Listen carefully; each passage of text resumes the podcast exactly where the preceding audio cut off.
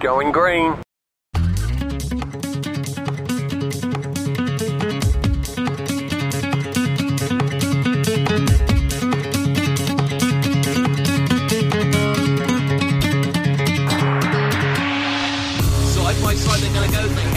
Coppice. Yeah, and his own teammate Lewis Bibby trying to down the inside. You can see that train is forming. Hickling runs wide, and now they're going to all try and thread the needle here. Two wide they're going to go. Maybe three trying to go to the glass. Round outside. Oh, that's brave. That's incredibly brave. And I think he might have just got it sorted. On the brace he goes. No, he's got a slide. What a drift. What a move. Oh my goodness gracious me. Lewis Bibby. Pass of the season. Une série avec les spécialistes Sim Racing, après Pit Stop, qui vous a bien plu semble-t-il, il nous semblait important de revenir vers les héros du Sim Racing. L'enregistrement de ce soir n'est pas en extérieur et n'était pas du tout prévu. Il n'en est pas moins exceptionnel à plusieurs titres, notamment parce que le Sim Racing est une grande famille, pleine de bienveillance. Vous écoutez bien Live Sim, je suis Jackie Ratzenberger, bienvenue dans Héros.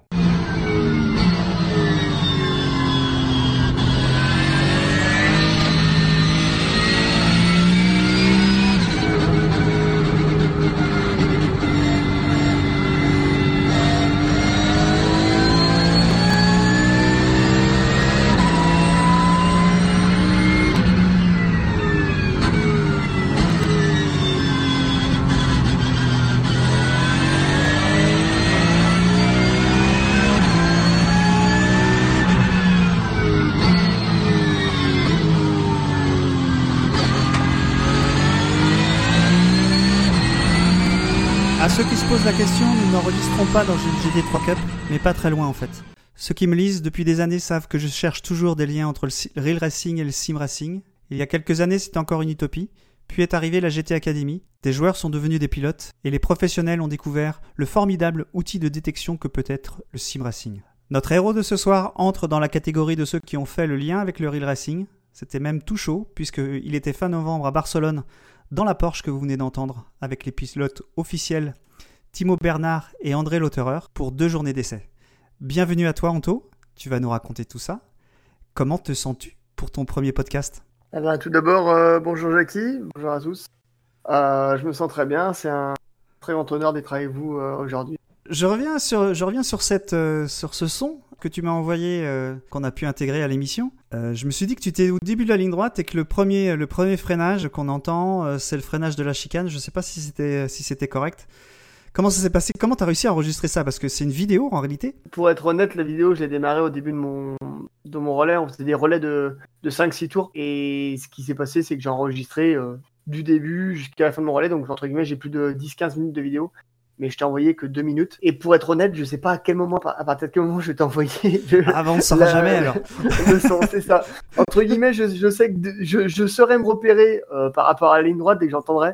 Mais là, euh, là comme ça, tout de suite, je. je Bah, en fait, ce que je me dis, c'est que dans cette, euh, dans, au bout de cette ligne droite, euh, il y a un, un- il y a un petit un freinage fort, et puis après, euh, tu recoupes tout de suite après, donc ça sent une chicane. Et puis après, Ouais. je sens bien le, le premier grand droite là, euh, avec un petit ou bout d'accélération, c'est pour voilà, ça. C'est ça. Bon, les auditeurs, nous, possible que ce. Ouais. les auditeurs nous diront ça. bon, on va commencer plutôt par ta présentation. Euh, tu es jeune, hein, tu as quel âge, Anto? Euh, J'ai 27 ans. Première question, comment t'as découvert le sim racing? Euh, j'ai découvert Sim Racing, j'avais euh, 13-14 ans à peu près. Avec J'étais- quel J'ai découvert Sim Racing sur Test Drive Unlimited, le premier Test Drive. Euh, c'était la- C'était la, première fois que j'ai découvert réellement le, le Sim Racing avec, euh, avec des vraies compétitions en réseau.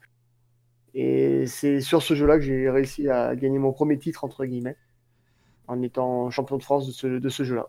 Donc déjà, euh, déjà euh, très rapidement de, de, de la compétition en fait. Voilà, c'est ça, très rapidement dans la compétition. Dès que, dès que j'ai eu, entre guillemets, le, réseau et le jouer en ligne, je me suis rapidement mis à la compétition pour, euh, pour voir quel était mon niveau. Et puis, j'ai rapidement vu que, que mon niveau était pas trop mauvais, que je pouvais peut-être faire quelque chose, entre guillemets, dans, dans cette discipline. Et, euh, et du coup, donc à cette époque-là, c'était c'était manette principalement, j'imagine. Oui, c'est ça, ouais. on était tous à la manette ouais, euh, sur ce jeu-là, exactement. ouais. Donc c'était en console, je pense, un Test Drive Unlimited. Oui, c'était sur la Xbox, euh, Première du nom, sans doute. la première du nom, ouais. je pense que c'était la première du nom, ouais. c'est ça. Et donc, T'as dû, en te faisant repérer, j'imagine, tu as dû être contacté par des équipes. Moi, je, je t'ai connu, tu étais à la BAM à ce moment-là. Mhm. Mais euh, est-ce que tu es passé par d'autres d'autres équipes avant qui t'ont qui t'ont repéré euh? Donc, dès que j'ai débuté sur Test Drive, j'étais euh, seul, j'étais dans aucune équipe. Après, je me suis lancé donc sur Forza Motorsport, qui était euh, du temps de la Camixel, donc c'était sur Forza Motorsport euh, 2 ou 3, si mes souvenirs sont bons, j'ai un petit doute. C'est à ce moment-là que j'ai intégré la GDLR, Gary Laroute, qui est une, équipe qui était vachement réputée. Euh, dans le sim racing euh, français. Après la GDLR, j'ai intégré euh, directement la, la BAM que je n'ai plus quitté euh, bah, jusqu'à la, malheureusement la, la fin de, la fin de celle-ci. Tu restes plutôt longtemps dans les équipes. Je sais pas combien de temps tu es resté chez les GDLR. GDLR, j'ai dû y rester 4 ans, 3-4 ans, et Ouais. la BAM, euh, la BAM euh, 105 ans. Ouais, je, suis- je suis quelqu'un qui reste assez fidèle, qui va pas changer euh, parce qu'on me propose un petit plus à droite à gauche. J'ai quand même beaucoup de, je regarde beaucoup le côté affectif avec les gens avec qui je suis. Le côté humain est très important et à la BAM, euh, voilà, j'ai pas, je vais pas le cacher. Pour moi, j'ai trouvé une, une très grande famille et puis. Et puis même si la BAM est- n'est plus ce qu'elle est aujourd'hui, pour moi, on restera toujours des potes et ça changera jamais. ça, c'est bien ça. Une petite question. euh, au- Aujourd'hui, tu es équipé comment du coup alors? Parce que on va parler un petit peu plus loin dans la- dans l'émission de, de cette aventure jusqu'à Barcelone. Je pense pas que la Porsche, tu l'as conduit avec une manette. Donc je suppose que tu dois être équipé en volant désormais ou tu roules toujours à la manette? Alors, je, je m'adapte aux jeux, c'est-à-dire que les jeux où, où on est vraiment plus rapide à la manette, je joue à manette. On est vraiment plus rapide au volant, je joue au volant. Je suis équipé, moi, de- d'un simulateur Omega Racing, donc euh, j'ai tout ce qui est Playseat, tout l'ensemble Omega Racing, et j'ai un volant, un pédalier Trustmaster. C'est lequel d'ailleurs euh, que tu as? Alors, C'est- le Laser Edition, et Ouais. en pédalier, j'ai le T3PA Pro, et donc j'ai la boîte, euh, la boîte de vitesse euh, aussi que, Le TH8 là? que Trustmaster. Voilà, le TH8, c'est ça. T'as eu d'autres volants avant, avant celui-là ou euh, J'ai eu G25, enfin j'ai toujours G25, c'est juste qu'il est, il est au garage, G25, G27, euh, G920, euh, ouais ouais, j'ai eu pas mal de volants, mais principalement Logitech et Trustmaster, je ne suis pas encore passé sur, sur d'autres. Mais ça, ça te trotte ou t'aurais envie de passer, euh, te passer au-dessus? Euh, ça me trotte, mais je pense qu'on va y revenir plus tard, mais je sais pas, entre guillemets, mon avenir comment il fait, et je sais pas où je vais mettre mon budget. voilà. C'est important. ouais. Dans le sim racing aussi, c'est une histoire de choix, ouais, de choix stratégique euh, pour euh, optimiser euh, bah, tout ce qu'on a besoin d'optimiser sur sur des courses ou sur son avenir. Mais on en parlera effectivement un petit peu après. Dernière question dans ta présentation. Quel est ton lien Enfin, est-ce que tu as un lien affectif avec un sport réel de, de compétition automobile? Est-ce que tu suis la F1 Est-ce que tu suis l'endurance? Est-ce que le rallye? Je sais pas. Ouais, je suis principalement le, le champion du monde de rallye. C'est vrai que s'il y a vraiment une discipline pour laquelle euh, vraiment j'ai vraiment de l'affection dans le sport automobile, c'est surtout le rallye. Après, je suis quand même beaucoup les résultats de F1, de WEC et toutes les disciplines qui portent sur le sport auto, mais principalement, euh, je, je suis vraiment le, le champion du monde de rallye. On va parler un petit peu, on va changer de, on va vraiment aller vers le vers le plus direct. euh, on va aller vers Barcelone. Euh, Imaginez le soleil. Bon, j'ai cru j'ai cru comprendre que le premier jour c'était pas super beau. Euh, ouais, le vendredi, c'était même euh, très pluvieux. Très très pluvieux, ouais. Malheureusement, je suis arrivé, je suis arrivé à Barcelone. Heureusement, l'épisode pluvieux se terminait, se terminait. Mais ils ont eu une grosse grosse semaine de pluie très intense, ouais. Mais ça n'a pas duré. Bon, on va d'abord on va d'abord raconter raconter comment ça s'est passé parce que je pense que c'est ça qui intéresse tout le monde, y compris moi parce que on a un petit peu préparé l'émission. Mais je n'ai surtout pas posé ces questions-là euh, jusqu'à présent à Anto parce que je souhaitais qu'il me raconte en même temps que tout le monde. J'ai cherché quand même des choses. J'ai vu que tu avais euh, participé avec d'autres, il y avait Ledge notamment et Azix, sur une compétition qui s'appelait le Porsche Challenge GT3 RS, c'est ça? Ouais. C'est le Porsche euh, GT3 RS Challenge, c'est ça. Alors, comment t'es arrivé, euh, comment t'es arrivé là-dedans? Parce que vous étiez pas si nombreux que ça à, à pouvoir participer. Il y a une sélection au tout départ. euh, Raconte-nous. Au tout début, donc de, c'était au mois de au mois d'août, la première sélection. Euh, il y avait un, un contre-la-montre qui était en ligne sur le, le jeu Forza Motorsport. On devait faire, si je ne me trompe pas, un des 100 meilleurs temps mondiaux. Donc ça, c'était la première étape. C'était sur Donc une sur une. Porsche, j'imagine. Exactement, c'était sur la Porsche GT3 RS. Donc tu es parmi les 100, euh, les 100 meilleurs. Et, Oui. et ensuite, il y avait plusieurs, plusieurs manches euh, qui, euh, qui ont eu lieu euh, après le mois d'août. Oui, donc euh, après, une fois les 100 euh, qui sont meilleurs, nous avons fait des courses, toujours en ligne chez soi. Donc le samedi, nous avions, euh, donc on était 100, on était par groupe de 12, on était par groupe de 12 et on avait euh, deux, trois courses à réaliser. Et au terme de ces trois courses, les six meilleurs de chaque poule étaient qualifiés pour le lendemain. D'accord. Donc au final, on était 24. Donc c'est des formats courts, j'imagine, ça devait être des, des formats de 5-6 tours ou oui. quelque chose comme ça? Il y avait deux courses, pardon. Il y avait deux courses, c'était des formats de 6 tours et 5 tours sur Catalunya et Sebring. Donc c'était des formats oui, qui étaient très courts. Donc à la manette, parce que Forza, c'est on est plus rapide à la manette. Forza, on est bien d'accord, c'était à la manette. Ensuite, Voilà, donc on arrive le lendemain, il reste donc toujours en 24 ligne, donc du, coup, hein, parce que forcément. toujours en ligne. On est toujours en ligne. Donc euh, les 24 meilleurs, on est répartis en deux poules de 12. Donc sur ces poules de 12, nous effectuons trois courses. Une sur Silverstone de 8 tours, une sur Watkins Glen de 8 tours et une sur le, Nor- le Nordschleife de 2 tours. Oui, et à l'issue de 8 ces- tours, ça aurait fait long. Ouais, ça aurait fait très très long, ouais, c'est clair. Et au terme de ces, de ces trois courses, euh, les quatre premiers de chaque euh, poule accédaient au niveau suivant de, de la compétition. Alors, je reviens juste sur la Nordschleife. Euh, c'est Mhm. une piste que tu connaissais? Oui, oui, oui, c'est une piste que je connais par cœur. Pour moi, c'est mon circuit préféré, donc je le connais par cœur. oui. Tu savais déjà qu'il y avait euh, des journées d'essai à, à gagner ou c'était euh, c'était toujours une, une inconnue à ce moment-là? On était au courant de tout depuis le début, c'est-à-dire qu'on savait qu'il y avait des journées d'essai à gagner. Mais pour être honnête avec toi, cette compétition, j'en ai pris connaissance, j'étais en vacances. Je suis rentré de vacances, je me suis dit, oh, je vais mettre. Je vais faire quelques tours pour voir ce que ça donne. J'avais réussi à me qualifier dans les 100. Je me suis pas tellement entraîné pour, les, pour la compétition online. Et par chance, j'ai réussi à me qualifier. Mais tu connaissais, tu connaissais les, les, les combos qui, qui étaient choisis à ce moment-là euh? Oui, oui, oui, oui, oui, on connaissait Donc euh, les combos, gens pouvaient s'entraîner sur. euh, Les gens- dit? Les Ouais. gens pouvaient s'entraîner, exactement, c'est ça. Moi, j'ai pas eu la chance ou l'envie, je sais pas, de vraiment m'entraîner, entre mais j'y croyais pas tellement. Si tu veux, j'avais fait cette compétition-là parce que voilà, je me suis dit ça vaut le coup. Mais est-ce que j'ai vraiment le niveau? Je sais pas. Est-ce que j'ai vraiment le temps? Ça, c'était pareil. J'avais pas de temps non plus. Mais j'ai fait le nécessaire pour essayer d'être compétitif et puis euh, ça a fonctionné. Donc Ah, C'est agaçant quand même. On s'entraîne pas et on y arrive. C'est quand même pas. non, c'est vraiment agaçant pour tous ceux qui s'entraînent et qui, euh, qui, euh, qui sont éliminés quoi. je suis désolé. Bon, euh, il y avait des, des grosses pointures quand même. Euh, bon, je t'ai dit, moi, je, je, je- bon, je connais un peu Ledge et, et Azix. Donc, euh, Mhm. Azix qui faisait partie de la BAM aussi, qui est maintenant chez. Vitality. Ledge qui est chez G2, l'équipe d'Alonso, enfin, où Alonso est le représentant. Sur Forza, ces deux-là sont des gros clients quand même. Ah ben, c'est sûr que sur Forza, ces deux-là sont. Bah, Ledge, pour moi, est le- alors d'aujourd'hui le, le meilleur joueur de, de Forza au monde. Azix euh, est pour moi aussi un des, un des meilleurs joueurs sur Forza au monde. Après, cette compétition était, était ouverte mondialement, mais quelques pays étaient exclus. Alors ça, euh, pourquoi, je saurais vous le dire. Mais les anglophones n'étaient pas conviés à cette pas là. compétition. Voilà, n'étaient pas là. Donc déjà, ça, ça enlevait déjà bien entre 5 et 10 très très gros pilotes sur Forza, qui entre guillemets m'a facilité la chose dans le sens où, où j'ai pas eu besoin de beaucoup m'entraîner. C'est-à-dire que ces personnes-là auraient été là, il aurait fallu que je cravache beaucoup beaucoup plus pour pouvoir accéder euh, au final. Donc, tu arrives parmi les. Alors, c'était dans la, les dernières courses, là, les trois dernières courses. On était Euh, plus cuite après. Vous étiez plus cuite et euh, parmi ces 8, il y en avait euh, un certain nombre de qualifiés. Ces 8 là étaient qualifiés, on va dire, euh, pour, Alors, pour, le, pour la alors, phase d'après? Euh, donc on avait, on avait donc, ouais, c'est 8 là t'es qualifiés, donc deux poules de 12, les quatre premiers de chaque poule qualifiés, et les 8 qualifiés pour la, pour la, prochaine, la prochaine étape. Alors, qui était? Quelle était cette étape? Alors cette étape, c'était donc une finale à la Gamescom à Cologne, en Allemagne. Ah, bah ouais, c'est cool ça. Ouais, c'est plutôt sympa, ouais. en effet, c'est Alors, du coup, comment s'est passée cette finale? J'ai vu des images où on voyait les gens dans, un- dans la Porsche qui, je suppose, était à la Sim Racing Expo, là, une Porsche qui était euh, euh, sur châssis des box, Porsche Cup en fait. Euh, Est-ce que Mhm. c'était ça dans, dans, dans cette voiture-là que vous rouliez? Non, c'est pas possible, il peut pas y en avoir. non, non, non, non, non, non, non, on, est, on était donc euh, dans des, dans des playsites euh, Fanatec. euh, sans- euh, non.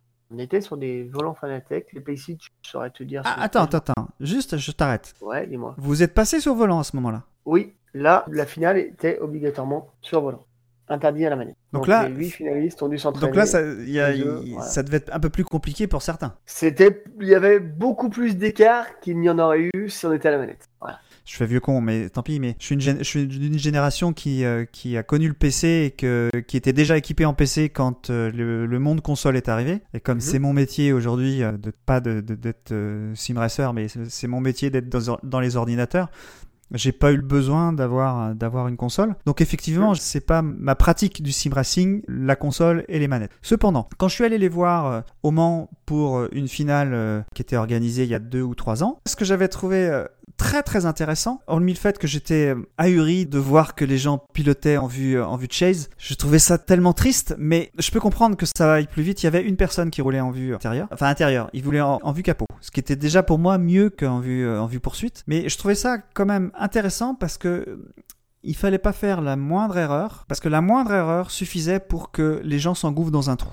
Quelqu'un euh, faisait une petite erreur, euh, laissait la corde, euh, juste laisser la corde au freinage, il y en avait un, deux, trois qui passaient. C'est cet instinct d'être de, de, capable de rouler près, de lâcher le, lâcher le frein pour pouvoir rentrer. C'est pas forcer le passage parce que la, la place était ouverte. J'avais trouvé ces joueurs, euh, ces joueurs manettes et, et consoles très opportunistes. C'est beaucoup plus aisément, je trouvais, que sur, dans le monde, dans le monde PC et, et volant, où c'est un peu plus euh, compliqué, on va dire. Il y en a des comme ça, mais c'était la première fois que je voyais une compétition à ce niveau-là. Mais moi, j'avais trouvé ça très intéressant. Mais du coup, passer au volant, euh, c'est d'autres réflexes. Comment toi, tu, tu, comme tu disais, tu roules avec les deux interfaces Oui. T'as pas eu trop de soucis à t'acclimater? Euh, Je suis habitué à rouler avec les deux interfaces, mais rouler au volant sur Forza, euh, je pense qu'on n'y sera jamais habitué. Jamais habitué. ouais, c'est pas fait pour. Pense. Ouais, ce n'est vraiment, vraiment pas fait pour. Et c'est, c'est d'un dégoût. Enfin, c'est vraiment, c'est horrible, horrible, horrible. Donc, euh, il a fallu que je m'entraîne un petit peu. Ça a été très compliqué. Ça a été beaucoup de, de fin de soirée où je me suis dit, ça sert à rien, Anthony, tu vas prendre une branlée. T'y arrives pas, c'est pas possible. Je sais pas comment les gens peuvent arriver à être rapides sur, euh, avec un volant sur Forza. Je, je, je ne comprends pas. Bah, je peux comprendre Donc, euh, Porsche. On est dans une société où on doit communiquer euh, sur les réseaux sociaux. Enfin, c'est c'est un événement, je veux dire, que huit joueurs euh, viennent euh, pour euh, faire une sélection, qu'à la fin il y a deux jours, deux jours à gagner. J'ai du mal à imaginer que le board de Porsche, enfin, je sais pas quel board, mais quelle direction de Porsche euh, autorise de faire rouler des gens sur une vraie voiture de course en le sélectionnant juste qu'avec une manette. C'est c'est vrai que c'est c'est pas facile à, imaginer. Donc je peux comprendre que pour faire les images et aussi euh, poursuivre dans la détection, et le volant était quand même important. Ah, c'est clair. Là-dessus, euh, là-dessus, c'est vrai que c'était obligatoire. Point de vue, euh, point de vue communication, c'est sûr pour Porsche, c'était, obligé de qu'il y ait une épreuve euh, face au volant. Ça, on est bien d'accord là-dessus. Après, le- leur choix qui s'est porté sur le, sur le jeu Forza Motorsport a été fait surtout par rapport à la, à la rapidité euh, du développeur du jeu de pouvoir sortir la nouvelle Porsche GT3 RS. C'est pour ça qu'ils sont optés pour Forza, car ça a été un des seuls développeurs de jeux vidéo qui a pu intégrer dans dans son jeu cette Porsche. D'accord. Voilà pourquoi Bon. ils ont choisi Forza. Mais ils étaient, ils on en a parlé à Barcelone, ils étaient bien conscients que Forza c'est pas la plus grande simulation au monde qui existe et que c'était Ah, pas il le y en a jeu qui disent que c'est pas une simulation. hein. J'imagine que Et pour moi, pour moi, c'est pas une simulation. On est bien d'accord là-dessus, c'est pas une au moment de, de- où on a parlé de la fédération, il y a eu beaucoup d'histoires sur euh, qu'est-ce qui rentre dans le sim racing et qu'est-ce qui ne rentre pas. Donc je vais pas revenir dessus, mais pour moi c'est deux pratiques. C'est des pratiques différentes. Et il y a des ponts. La, preuve, t'en es un. Il y a des ponts entre le, entre entre ces pratiques, que ce soit en simulation, euh, que ce soit en, en sim gaming, on va dire, plutôt qu'en sim racing. Voilà, c'est des pratiques différentes. Et si euh, tu commences par euh, jouer sur, euh, je vais peut-être pas exagérer en disant euh, en- sur Mario Kart, mais tu peux commencer. Tu vois- ouais, ouais, mais c'est pas forcément un problème. En, en fonction de ce que tu as envie de faire, bah, si tu as envie de passer euh, au-dessus, bah, tu sais que au-dessus c'est ça, donc tu vas vers le au-dessus. Et Mm. puis à un moment, bah, tu arrives là où les meilleurs sont, et euh, bah, les meilleurs sont dans différentes simulations. Bon, peu importe, on va pas les citer, mais moi c'est comme ça que je vois les choses. C'est- des pratiques différentes, un petit peu comme, euh, comme des différents sports auto, euh, où il y, a, y, a, y, a, y a des spécialistes GT, il y a des spécialistes euh, monoplace, il y a des spécialistes endurance, voilà, il y a un peu de tout. Alors, donc, à la Gamescom, il y a des courses aussi. Donc, c'était sur, Oui. c'était sur quel euh, format, on va dire? Donc, c'est toujours sur la Porsche, mais j'imagine que c'était aussi des, des circuits différents que ce que vous avez déjà fait. Donc on avait cinq courses à faire, cinq courses sur des formats qui étaient, qui étaient cette fois bien plus longs que ceux qu'on avait pu rencontrer euh, sur les courses online chez nous. Donc là on avait, on avait donc euh, Suzuka à faire sur 14 tours, Ah oui. Road America sur 12 tours, Catalonia sur 16 tours, Silverstone sur 13, et enfin le Nürburgring Full, donc euh, Nordschleife plus le circuit Grand Prix, 3 tours. Donc euh, c'était un bon, un bon plateau. Ça se fait pas sur une journée, ça se fait sur plusieurs jours, non? Euh, non, non, ça s'est fait dans l'après-midi. hein. Ça Ah s'est ouais? enchaîné euh, sur l'après-midi. Ouais, ouais, on a attaqué, c'était sur le coup des, je dirais, 14h, ça s'est fini sur le coup des 18-19h, ouais. Mm. Ça s'est enchaîné, ouais. Donc c'était sur un stand Fanatec? C'était sur, sur- c'était sur une scène où il y avait plein de compétitions. Avant nous, il y avait des compétitions de FIFA, donc euh, il y avait plein de compétitions. C'était un stand où il y avait, des- où il y avait donc une estrade où euh, tous les tous les playsites étaient alignés avec euh, avec des places pour le public en dessous. À la toute fin de ça, le vainqueur est désigné? Non, à la toute fin de ça, ils en sélectionnaient que 4, les 4 meilleurs. Après, il y avait encore une sélection qui était faite, on en enlevait encore 50% du plateau. On Ouais. gardait que les 4 meilleurs. Alors les quatre meilleurs, c'était qui? Toi? Les 4 meilleurs, c'était euh, ouais, donc Ledge, Raceboy, Azix et moi. D'accord. Trois Français, voilà. Raceboy, Euh, il est de quelle nationalité? Canadiens. Canadien, d'accord. Mm. Ah oui, donc c'était mondial. Oui, c'est ça, c'était mondial, mais avait euh, que- hors anglo- anglophone. hors anglophone. En fait, si, si tu veux, c'était, je crois qu'il y avait une dizaine de pays qui étaient autorisés à faire, faire cette compétition. Une dizaine, une quinzaine. Mais en tout cas, anglophone, c'était, bah, entre guillemets, la plus grande communauté qui aurait pu venir se mêler à la, à la lutte pour cette victoire. C'était, les anglophones et eux, ils étaient interdits de, de compétition. Donc 4, et Voilà, ensuite, qu'est-ce qui se passe après? Donc euh, il y a encore une autre compétition derrière qui arrive?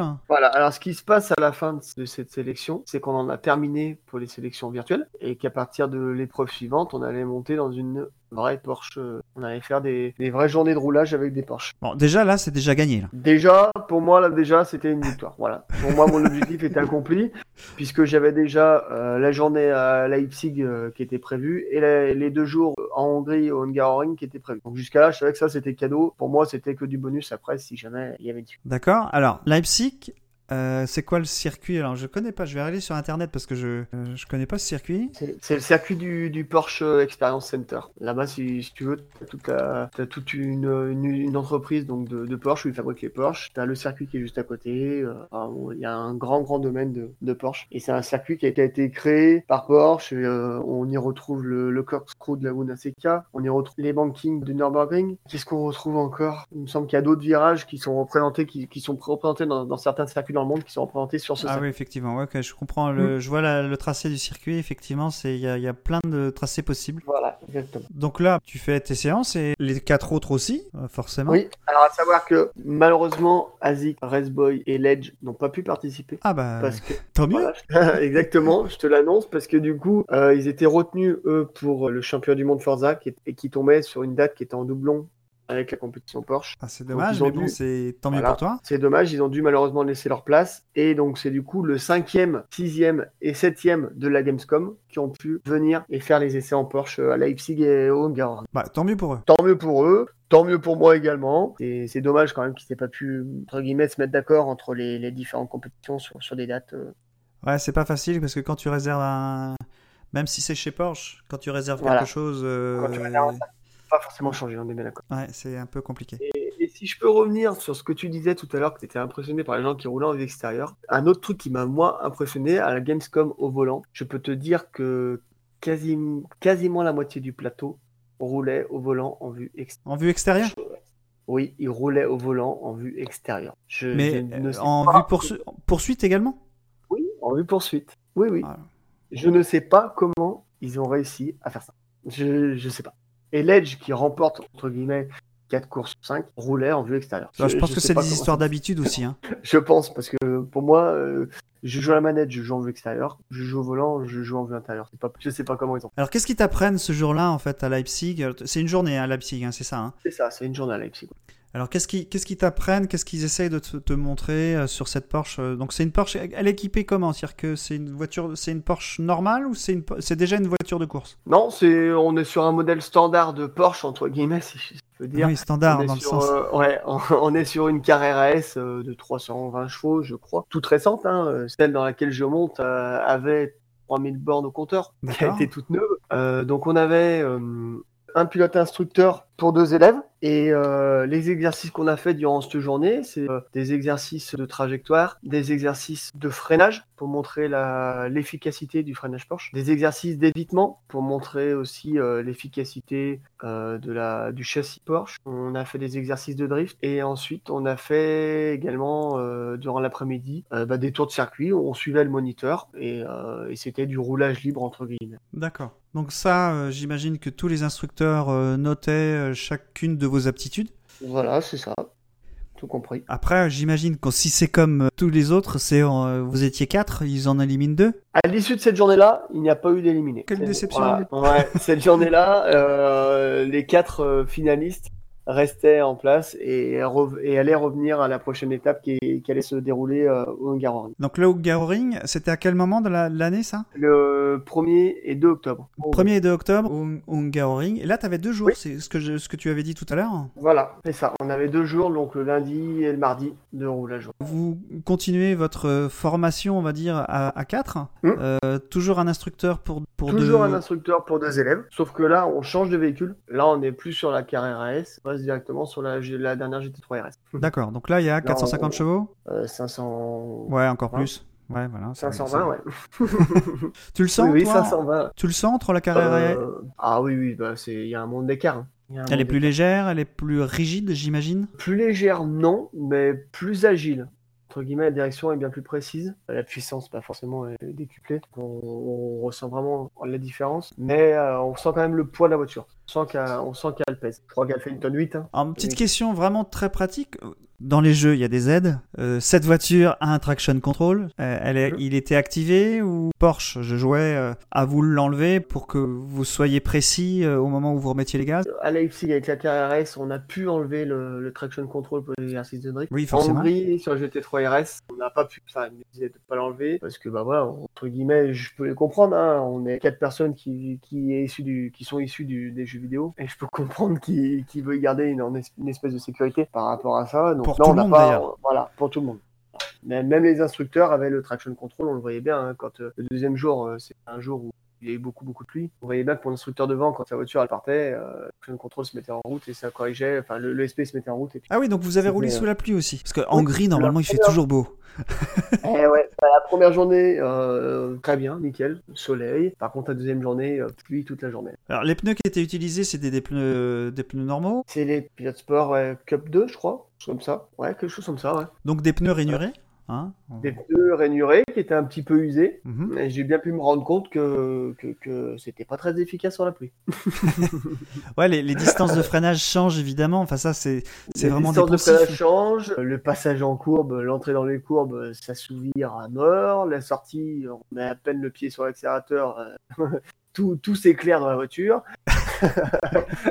Donc, euh, non, c'était les, pneus n'étaient pas très très adaptés euh, à, ces, à cette voiture aux conditions. Mais ça a dû t'amuser quand même, je pense que c'est rouler sous la pluie. moi, ah c'est moi c'est un vrai kiff de rouler sous la pluie, je trouve ça tellement plaisant. Ça apprend tellement de choses c'était c'était pour moi c'était un, bah, un rêve quoi hein, entre guillemets euh, que moi qu'il fasse qu'il y ait de la pluie qu'il n'y ait pas de pluie euh, j'avais des étoiles dans les yeux hein. bah oui parce que tu, on te demandait de piloter euh, à la limite c'est ça hein? en fait l'instructeur était pas avec nous dans la voiture il faut bien savoir que l'instructeur lui avait sa Porsche devant et on le suivait. Donc bah, mon objectif c'était de, de, le suivre. C'est à dire que j'avais accroché une corde et je le lâchais pas. Et c'était dur? Non non non non franchement non ça va après, je pense qu'ils n'étaient pas du tout. Euh, leur but, c'était pas non, plus de se mettre à, leur limite. Mais non, non, il n'y avait rien de. Rien de sorti pour moi, aucune, aucune difficulté. Donc c'était des Allemands, j'imagine, qui étaient les instructeurs ou c'était des, euh, instructeurs Porsche? À Leipzig, ouais, donc c'était que des instructeurs Porsche qu'on avait. À Leipzig, j'ai eu un Allemand et en Hongrie, j'ai eu un Belge, qui est très sympa d'ailleurs, avec beaucoup d'expérience, avec qui j'ai pu parler bien en français, qu'on a pu parler sur des termes un petit peu plus techniques et qui m'a fait, euh, qui m'a fait beaucoup progressé, je pense. Je l'en remercie d'ailleurs euh, sur, euh, sur mon pilotage. Ça a été une très bonne expérience avec, avec Steph. Donc là, à la fin des, deux jours au, au Ring, il y a un choix qui se fait en fait. C'est à ce moment-là que tu es désigné. Pas tout à fait. Le ah choix ne se fait non, le choix ne se fait pas sur nos compétences entre guillemets euh, sur la piste en réel. Le choix s'est fait sur leur simulateur Porsche qu'ils avaient amené en Hongrie. Alors, raconte-moi, c'était quoi ce simulateur Porsche? Il nous a amené donc une Porsche GT3 Cup, euh, la voiture réelle, et à l'intérieur donc des écrans, trois écrans qui vont tourner la voiture, euh, le, siège qui était monté sur vérin, les rétroviseurs, euh, dans les rétroviseurs c'était des petits écrans et tout. C'était un, vrai simulateur, donc c'est le simulateur officiel de Porsche,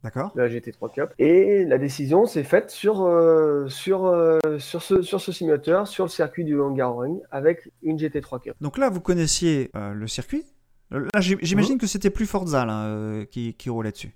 Non, euh, il me semble que c'était. J'ai un doute. Air Factor ou Aceto. Mais non, c'était pas Forza, on est bien d'accord. il me semble que c'est Air Factor 2. Donc là, tu, il s'agit de faire le meilleur temps ou il s'agit de faire un, parce qu'il y a, il y a qu'un simulateur, on est d'accord? Donc c'est Ouais, c'est voilà. vraiment un exercice de hot lap? C'est ça. Il y a qu'un simulateur, c'est un exercice de hot lap. On a pu se familiariser un petit peu avec le, avec le simulateur le premier jour. On a fait euh, deux sessions de 15 minutes. Le deuxième jour, on a refait une session de 10 minutes. Et après, bah, c'était la fin de journée. Euh, C'était parti pour, euh, pour faire le meilleur chrono. Quoi. Vous aviez combien de temps pour faire le meilleur chrono? 15 minutes. 15 minutes et Mhm. autant de tentatives que, qui rentraient dans les 15 minutes, quoi. Voilà. Donc là, tu as gagné? Oui. Euh, beaucoup d'écart? Euh, une seconde, deux, je crois, par rapport au deuxième. Ouais, donc c'était un peu rassurant. Donc là, tu continues, toi? Comment comment tu l'as vécu euh, au moment où tu apprends que bah, c'est toi qui es choisi, parce qu'il y a toujours Bah, une incertitude. Oui, exactement. Il y a une incertitude parce que pour moi, je- quand je me vois tourner, je sentais que j'étais pas trop mal. Quand j'ai vu les autres tourner, parce qu'on savait pas nos chronos, hein, c'était vraiment la surprise générale quand t'es allé dans le Il n'y avait pas de dash d'affiché sur le sur le. Et ils avaient, ils avaient tout, ils avaient tout caché. Ah. Ils avaient tout caché. C'est-à-dire que je savais pas les chronos que je faisais, je savais pas les chronos que les autres faisaient. Donc non, je savais rien du tout. C'est ça qui rendait entre guillemets le truc un petit peu plus pressant et. Donc dès que tu voyais quelqu'un qui faisait une petite faute, tu disais yes. Voilà, c'est ça. Mais entre guillemets, sur les quatre qu'on était, il y en avait deux, je savais qu'ils allaient pas être dangereux. Enfin, c'est- pas, ils allaient pas être dangereux. Oui, je- oui, ils allaient pas être dangereux. Et euh, un où je savais que ça allait être bien plus compliqué. Quand je le voyais tourner, je disais waouh, ça a l'air d'aller très très vite quand même. Et j'avais j'avais un gros doute sur euh, sur le fait que ça allait être moi le vainqueur, mais, euh, mais au final, c'était moi. Donc euh, ça a été une, une grande joie, on va dire, à l'annonce des résultats. Et là, tu sais que tu vas aller à Barcelone. Et là, je sais que je vais aller à Barcelone, je sais que je vais conduire une T3 Cup. Je, voilà, je sais que je suis, je suis le vouloir vainqueur de ce challenge. J'étais à des années-lumière de- d'imaginer que c'était moi qui allais gagner cette compétition-là. Euh, pour moi, au tout début, c'était juste pour me faire plaisir, essayer de donner le meilleur de moi-même. Et au final, bah, quand, quand j'apprends que c'est moi qui gagne, bah, un gros soulagement et une grande fierté. ouais. Alors évidemment, tu étais disponible, hein, forcément. Euh, C'est Donc c'était c'était fin novembre hein, que tu allais rouler à, à Barcelone. Donc c'est il y a très très peu de temps. Hein. C'était il y a une semaine. hein, il y a une semaine, je rentrais tout juste de Barcelone. Oh, la Donc, classe quoi. C'est ça. Donc euh, même- tu arrives le vendredi, tu profites Ouais. de la ville. T'étais déjà allé à Barcelone? Voilà. Oui, j'étais déjà allé à Barcelone quand j'étais quand j'étais au collège en voyage scolaire. Ouais. Déjà parti une semaine, donc euh, j'avais pu visiter déjà un petit peu les monuments historiques euh, de la ville. Ça m'a rappelé quelques souvenirs. D'accord. Le, lu- le lundi, euh, 9h ou 8h, euh, rendez-vous au circuit. Euh, ça a commencé le dimanche. On a commencé euh, à faire euh, toute une journée de, de vidéos avec une voiture de location euh, avec Timo Bernard qui, qui n'était autre que la GT3 RS. Donc on s'est baladé euh, toute la journée dans la ville avec, euh, avec Timo dans une GT3 RS avec moi au volant. Enfin, c'était à faire un tournage vidéo, c'était quelque chose de, de grandiose quoi. Le regard des gens qui se posent sur la voiture, qui se posent, enfin, le, la- le bonheur que les gens ils, ils ont quand ils regardent la voiture, c'est enfin, c'est quelque chose que j'ai pas l'habitude, hein, parce que j'ai pas ce véhicule-là dans la Ouais, parce que quand tu loues une voiture, t'as pas une GT3 RS normalement. Non, non, j'ai pas, j'ai pas une GT3 RS, et même quand je la loue pas, hein, j'ai pas une GT3 RS non plus. hein. Donc euh, ouais, non, c'était c'était vraiment quelque chose de, de grandiose de pouvoir se balader de- à travers les, les monuments historiques de Barcelone euh, et de réaliser un film dans. Bah, c'est une bonne nouvelle ça. Enfin, je trouve que c'est des super souvenirs que t'auras euh, longtemps, je pense. Ah bah toute ma vie, ouais, je pense qu'on peut dire ce sera toute ma vie, ce sera ancré dans ma vie. Timo Bernard, euh, quand même une des références euh, en endurance. euh, euh, je pense qu'il est en fin de carrière désormais, mais bon, c'est quand même une, une, grosse, une grosse pointure. Le lendemain, bah, il, y avait, il y avait André Lotterer aussi, je crois, hein, c'est ça. hein Oui, oui, oui. Le lendemain, il y avait André Lautereur en, en pilote instructeur également euh, pour, euh, pour ces deux journées de, de test en GT3. Mais c'est vrai que de pouvoir avoir, euh, avoir euh, Timo Bernard toute la journée à côté de moi dans une GT3 RS à discuter de tout et de rien, de football, de voiture, de, n'importe quoi, bah, c'est vraiment top quoi. Il, t'a posé la question de. Enfin, il s'est, interrogé sur. euh, Je me souviens d'une, conversation que j'avais eue avec. euh, je pense que c'était avec Arnaud Lacombe euh, au moment de la GT Academy où, ils étaient persuadés que. Ou c'est peut-être Jordan Tresson, je ne sais plus. Que ils étaient persuadés au départ, les instructeurs, que un joueur n'allait jamais réussir à conduire une voiture de course. Et puis euh, assez rapidement dans la compétition, qui était une sélection à l'époque, ils se sont rendus compte qu'ils étaient déjà à faire des choses que eux n'étaient pas capables de faire, et qu'ils avaient déjà un niveau intrinsèque qui était très élevé. Et euh, est-ce que vous avez parlé de ça avec Timo, de, cette détection, parce que finalement c'est une détection que tu as fait. Enfin, c'est un parcours qui est assez long où euh, entre octobre, pardon, entre août et octobre, tu as pu monter crescendo sur tes compétences dans une voiture de plus en plus dans une voiture de course. Euh, est-ce que, est-ce que vous avez pu en discuter de ça, de, ce rapport entre le sim racer et le real racer qui est, qui est un peu euh, est un peu différent en fait. Euh, c'est l'approche vous conduisez pas tout à fait de la même manière? Euh, ouais, on a pu en discuter bien sûr. on a pu en discuter avec Timo. C'est vrai que pour eux, à l'heure d'aujourd'hui, je pense qu'ils ils se rendent un peu plus compte des capacités des sim racers. C'est-à-dire que pour lui, il n'y avait rien de surprenant dans le fait que je sois pas mauvais en sim racing et que je fasse du sport auto l'heure d'aujourd'hui en vrai. Il n'était pas surpris de ça et il croit de plus en plus à cette possibilité à l'avenir, je pense. Bah, de toute façon, ils s'en servent eux comme, euh, comme outil aussi pour s'entraîner. Hein.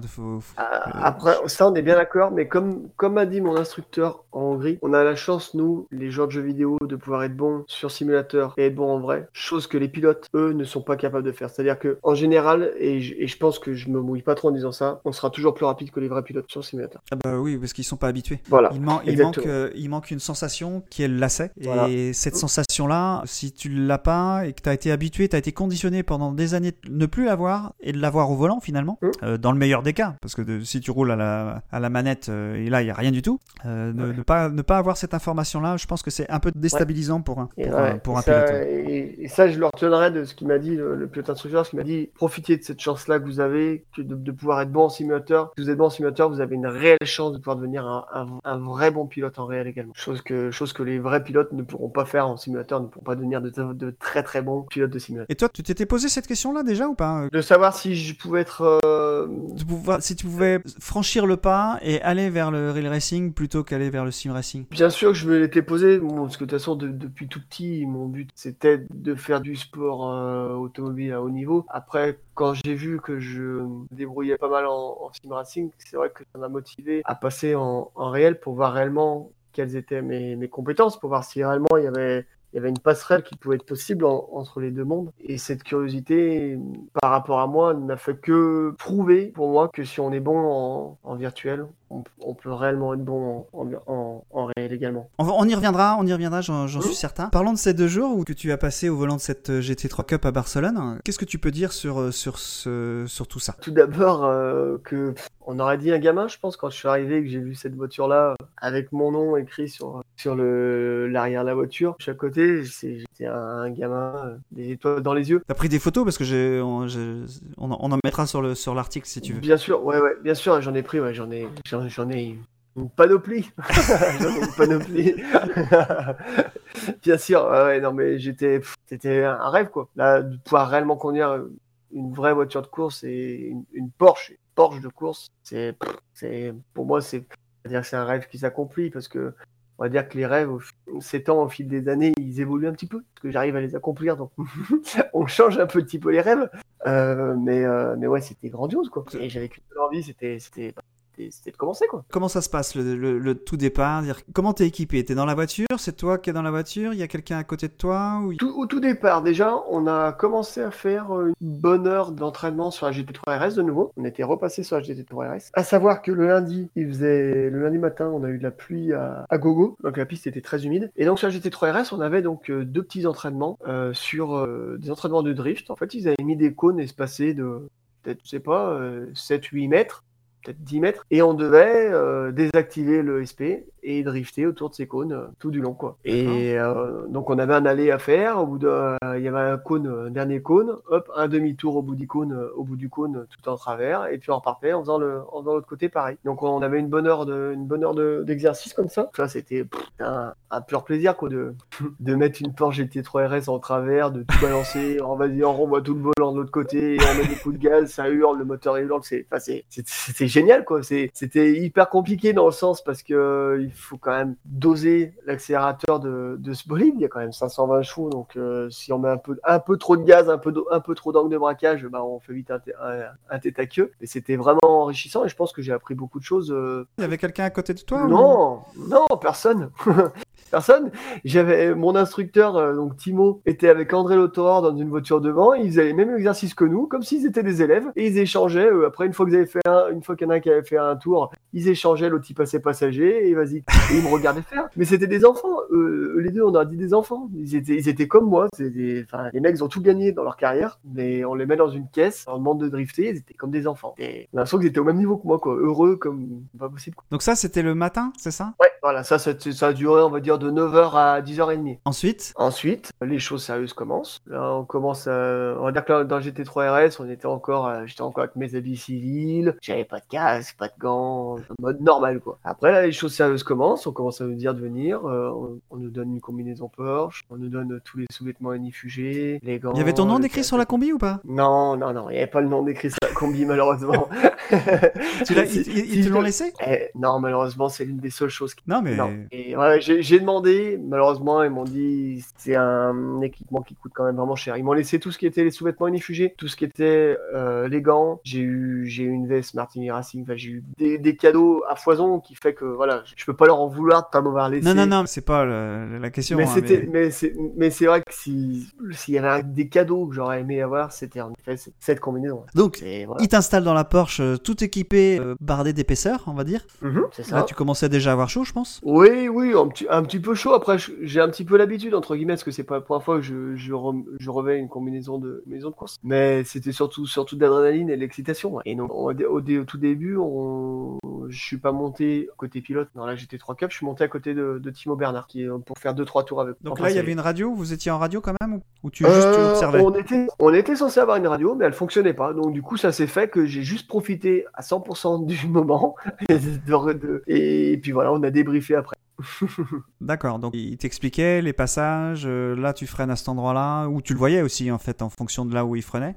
Absolument pas. Il m'a rien montré du tout. On n'a pas tellement débriefé de ça. Il juste on a juste débriefé dans le sens, euh, voilà, t'as vu, ça pousse fort, hein, euh, ça marche bien, Euh, mais pas du tout euh, où c'est que j'allais freiner et tout ça. Non, non, ça, on n'en a pas parlé encore ça.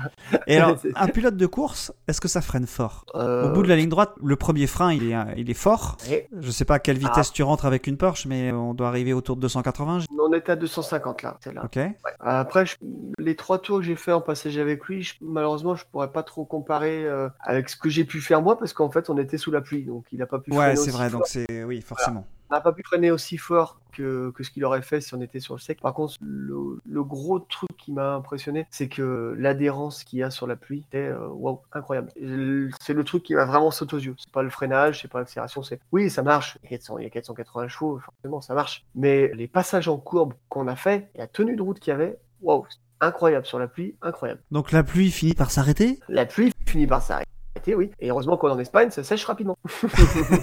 Donc du coup, on va dire que j'ai fait euh, une petite partie de la matinée sur le sur la pluie, conduisant avec euh, avec Timo Bernard devant moi. Et après l'après-midi, on a vite pu euh, chausser les pneus slick parce que la, la piste avait réellement séché. Donc là, la voiture, elle est complètement différente, j'imagine, avec des pneus slick. Euh, la voiture est complètement différente. Là déjà, les pneus pluie qu'il y avait, c'était déjà, je trouve, très grande efficacité. Mais quand euh, j'ai découvert les pneus slick, euh, ça a été encore euh, un autre échelon. Et là, enfin, j'avais, euh, ben, je vais pas te le cacher, j'avais jamais goûté au slick. Incroyable. C'est vraiment collé au sol. C'est vraiment collé au sol. C'est impressionnant. Je pense qu'il n'y a pas de couverture chauffante sur les pneus aujourd'hui qu'ils mettent sur ces voitures-là. Donc euh, Non. les premiers tours, c'est au pilote de les chauffer. Donc tu dois sentir le, le grip venir. Donc les premiers tours, en effet, c'était euh, vraiment compliqué. Donc euh, la première journée, les... c'est pas moi qui chauffais mes pneus. Si, si tu veux, c'était c'était Timo, euh, dès qu'on avait mis des pneus neufs, qui me chauffait les, les, les pneus pour, pas prendre de risques. La deuxième journée, ça a été à moi de les chauffer. Et je me suis vraiment, vraiment rendu compte, je j'entendais j'entendais réellement, enfin couramment dans, dans le sport auto, les pneus froids, il s'est sorti parce que c'est eux, c'est possible. Bah, là, j'ai découvert les pneus slick et réellement, je comprends comment on peut sortir avec des pneus, avec des pneus froids parce que c'est vraiment, on est sur, on est sur des œufs. On est sur des œufs pendant, pendant un tour et demi. À chaque freinage, t'es sur des œufs. À chaque réaccélération, t'es sur des œufs. C'est, Alors comment tu fais fou. du coup pour comment tu fais pour pour les chauffer? On va dire que tu te mets à 60, 65% de, de ce que tu sais faire. C'est-à-dire que tu anticipes un petit peu tes freinages. Ouais. Tu, tu, tu réaccélères un petit peu moins fort que ce que tu fais d'habitude. Après, tu essayes de mettre des, des bons coups de volant euh, pour, euh, pour faire chauffer un petit peu les pneus avant. Parce que c'est vrai qu'elle elle souvient énormément avec les pneus froids. Donc du coup, on mettait des, des grands coups de volant pour essayer de chauffer un peu les pneus avant également. Mais euh, au bout d'un tour, un tour et demi, euh, c'était parti. On pouvait, on pouvait lâcher les chevaux, c'était c'était tout bon. Donc ça c'était le deuxième jour. Donc euh, le premier jour, donc tu commences à, à prendre un petit peu tes marques avec ces pneus. Tu roules. Il y avait un temps de référence? Euh, Il y avait un temps de référence qui a été fait en fin de journée par André. C'était déjà tout sec. hein. Et donc, il avait fait euh, 1 minute 51 et 9 dixièmes. Euh, moi, à la fin de la première journée, à la fin de la première journée, j'étais en 1 minute 55 secondes et le, je me rappelle plus des dixièmes que j'avais. Ouais, donc à 3 secondes. J'étais à, J'étais à, ouais, voilà, 3 secondes, 3 secondes et demie. Ouais. Je pense que c'était plus près du, 55, du 56 que du 55. Donc j'étais à 3 secondes et demie à peu près. Ouais. Mm. Ok, donc bon, la- c'est un peu loin, on est d'accord. Mais on est, on est bien d'accord que c'était la première fois euh, que, que tu roulais sur une voiture de course dans ces Mm. conditions-là. Donc euh, finalement, c'est pas si loin. Final- voilà, on est d'accord qu'en tant compétiteur, on connaît le sim racing. Pour moi, 3 secondes et demie au tour, euh, c'est énorme. D'accord? Certains diraient loin. t'es garé. Voilà, exactement. On pourrait dire, on pourrait dire, je suis garé. Là-dessus, il n'y a aucun problème là-dessus. Pour moi, ça me faisait chier d'être à 3 secondes et demie. Je vais pas tout cacher, ça me faisait chier. Je suis sûr que tu t'es dit où est-ce que je peux gagner? Bah, en fait, on a, on a débriefé avec André à la fin de cette journée-là. On a pu comparer nos datas, parce que dans cette voiture-là, on peut prendre nos datas avec une carte, euh, avec une carte SD. Uh-huh. On a comparé nos datas, et à la fin de, de, ce, de ce- de ce petit débriefing qu'il m'a fait, il m'a dit clairement, Anthony, tes V-mini dans les, dans les courbes, t'as quasiment les mêmes que les miennes à 5-6 km près. Ouais. C'est-à-dire que le plus important, ce qui te fait gagner beaucoup de temps dans- sur, un, sur un tour, c'est les, les passages en courbe. C'est tes V-mini. Après, là Alors les vitesses mini, je, je le dis pour les Ouais. autres, c'est les oui, vitesses voilà, mini. voilà, les, voilà, les vitesses mini en courbe. Ça, les passages en, les vitesses mini en passage en courbe. Après, il me dit, là où on voit sur nos courbes, parce qu'on a, donc on avait nos deux courbes qui étaient superposées, et il me dit, là où réellement je te prends tout le temps, c'est sur les freinages. Il m'a dit, de ce que je vois là, t'as pas un énorme boulot à faire, tes trajectoires, elles doivent être bonnes, t'as les bonnes, t'as quasiment les mêmes VMI que moi, euh, tes, réaccélé- tes réaccélérations, tu réaccélères assez tôt, voire même plus tôt que moi sur certains virages. Là, les grosses différences qu'il y a, c'est sur le freinage. Tu peux freiner 30 mètres, voire 40 mètres plus loin que moi. quoi. Enfin, plus loin que ce que tu fais, pardon, plus loin que ce que, que ce que je faisais à l'heure d'aujourd'hui. en fait. Il me dit, là, j'ai pas grand chose à te dire à part concentre-toi sur le freinage et fais confiance au freinage là. Voilà ce qu'il m'a dit à la fin de la journée. Et ça, c'est une super nouvelle parce que finalement, moi, je suis un, un- un fervent, euh, tout le monde le sait, mais un fervent admirateur des, des acquisitions de données. J'ai même fait un site internet à une époque là-dessus. Et euh, j'adore le Motec et tout ce qui est euh, tout ce qui est comparaison pour savoir où est-ce que où est-ce qu'on manque des où est-ce qu'il manque des choses. Ça, c'est vraiment un outil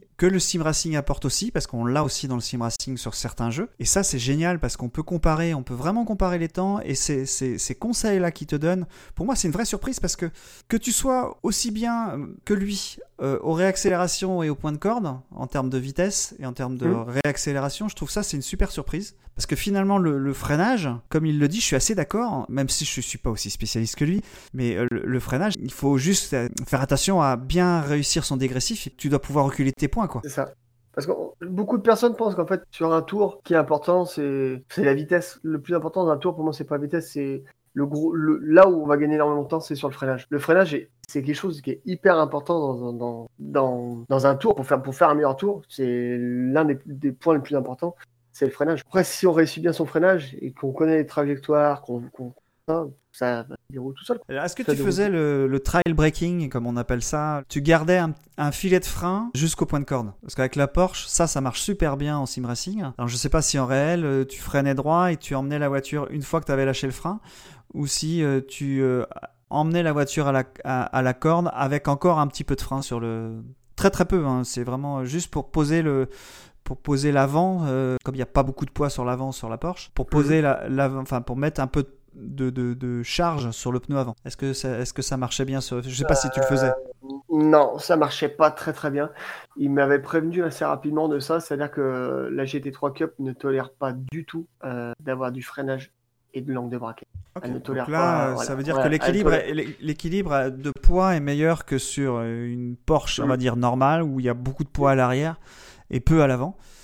Donc ils ont Ouais. dû rééquilibrer en mettant bah, euh, tout ce qui est réservoir, tout ce qui est euh, accessoire euh, dans, dans l'avant pour avoir un peu plus de poids. Ce qu'ils m'ont- ce qu'ils m'ont appris, on va dire, durant cette, durant cette première journée, chose que, voilà, j'ai j'ai pas conduit tout le temps, j'ai rarement eu la chance de conduire des propulsions. On avait, euh, le problème que j'ai, c'est que je ralentissais pas suffisamment ma caisse et je rentrais avec trop de vitesse dedans, donc du coup, j'avais tendance à sous-virer. Oui. à faire, à faire surchauffer mes pneus avant. Et après, euh, bah, du coup, je perdais du temps à ma sortie parce que euh, j'arrivais pas à faire pivoter ma voiture à la réaccélération en fait. Uh-huh. Vu, que, vu, que les, vu que les pneus avant étaient en surchauffe, ils grippaient pas et j'arrivais pas à faire pivoter ma voiture. Et en fait, ce qu'il faut, ce qu'il fallait faire, c'était réellement d'arriver droit, euh, vraiment ralentir sa voiture. Et à partir du moment où elle avait suffisamment ralenti et qu'on l'angle de braquage, on mettait faire confiance à la voiture, quasiment full gaz pour la faire pivoter en fait. En fait, c'est le cul qui fait qui fait tourner ta voiture pour pour la mettre le plus rapidement possible droite en fait pour pouvoir euh, avoir le volant le plus rapidement possible droit et pouvoir enfoncer et, faire ta sortie de virage. En fait, il me disait 50% du, du pouvoir de direction est fait au freinage et 50% à la réaccélération. C'est-à-dire qu'il commence à la, à la placer au freinage et dès qu'il a son point de corde, il écrase, le cul se met à- elle commence à survirer et c'est ça qui fait que qui fait que la voiture euh, tourne et qu'on met le volant droit tout de suite et après on ressort on ressort euh, assez vite. D'accord. Ah, très intéressant. euh, Ouais. cette, euh, Ouais, c'est c'est tu c'est un- une façon de conduire que je, je ne connaissais pas que j'ai appris et j'ai on va en discuter mais j'ai pu découvrir que c'était assez efficace le lendemain. Et donc, du coup, euh, le lendemain, non, mais dans la nuit avant, euh, t'as dû réfléchir à tout ça pour savoir, faut que je m'améliore demain. J'imagine que tu as dû avoir du mal à t'endormir. Enfin, je- ou t'étais rincé euh, déjà par, par ta Euh, première journée? J'étais rincé. J'étais, j'étais réellement rincé. Euh, j'étais réellement rincé, surtout qu'on a passé une très bonne soirée avec, avec Porsche et tout, un restaurant super, avec pilogué, hein. Mais j'étais réellement rincé. Non, ça, on n'en parle pas. Ça, on n'en parle pas. j'étais réellement rincé. Et non, j'ai pas forcément réfléchi sur ce que je pouvais faire de mieux le lendemain. Moi, je suis, je suis pas quelqu'un qui me met une pression énorme. Je suis quelqu'un qui vit au jour le jour. Et puis, euh, puis voilà, je m'étais dit, on verra le lendemain matin. Je- dans ma tête, j'étais décidé que de toute façon, dans ma tête, j'allais pas en rester à ce 55. Ça, c'était clair. hein. Ouais, dans ma si, tête, tu, te mettais, décidé- tu te mettais quand même une pression. je me mets une pression, mais je savais que dans ma tête, c'était mon objectif.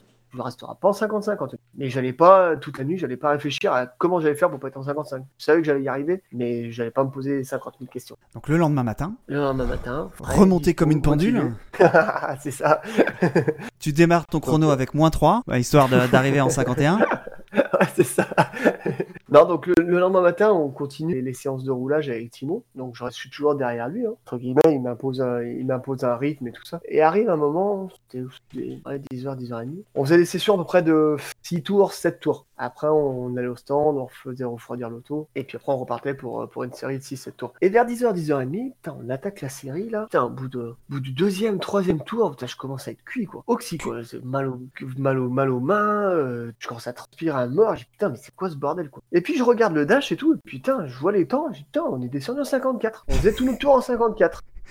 Putain, mais en fait, je, je comprends pourquoi je galère. C'est qu'en fait, on a augmenté le rythme là. Et je, suis en train, je suis en train de souffrir quoi. Physiquement, euh, je suis arrivé au bout des 6 tours. C'était temps qu'on arrête parce que mes mains, j'arrivais plus à tenir le volant. Truc de fou. Au départ, t'étais en 55, 56. 55, 56, ouais, au tout départ, le premier jour. Et deux Et secondes, deux secondes euh, en dessous, euh, ça commençait à devenir euh, un peu Ah ouais, compliqué. ah bah, euh. Ah bah j'ai- senti direct, j'ai dit mais c'est pas possible, il y a un truc. Tony hier ça allait bien. Là, le au tout début, les premières sessions de roulage ça allait, et là, elle, est en train d'exploser physiquement. Qu'est-ce qui, se passe? Et quand j'ai vu les chronos, j'ai dit oh, putain, en fait il a augmenté le rythme, et ça se ressent physiquement, les deux secondes sur un tour, et ben physiquement, c'est vraiment, je m'attendais pas à ça, c'est vraiment énorme, la, dif- la différence euh, physiquement. Tu, tu leur en as parlé, j'imagine? Ah oui. Ah bah, je suis sorti de la voiture, j'ai dit euh, on a augmenté le rythme un petit peu. Il me dit ah bah oui, on a un petit peu augmenté, ouais. J'ai bah j'y ressens carrément, je suis cuit.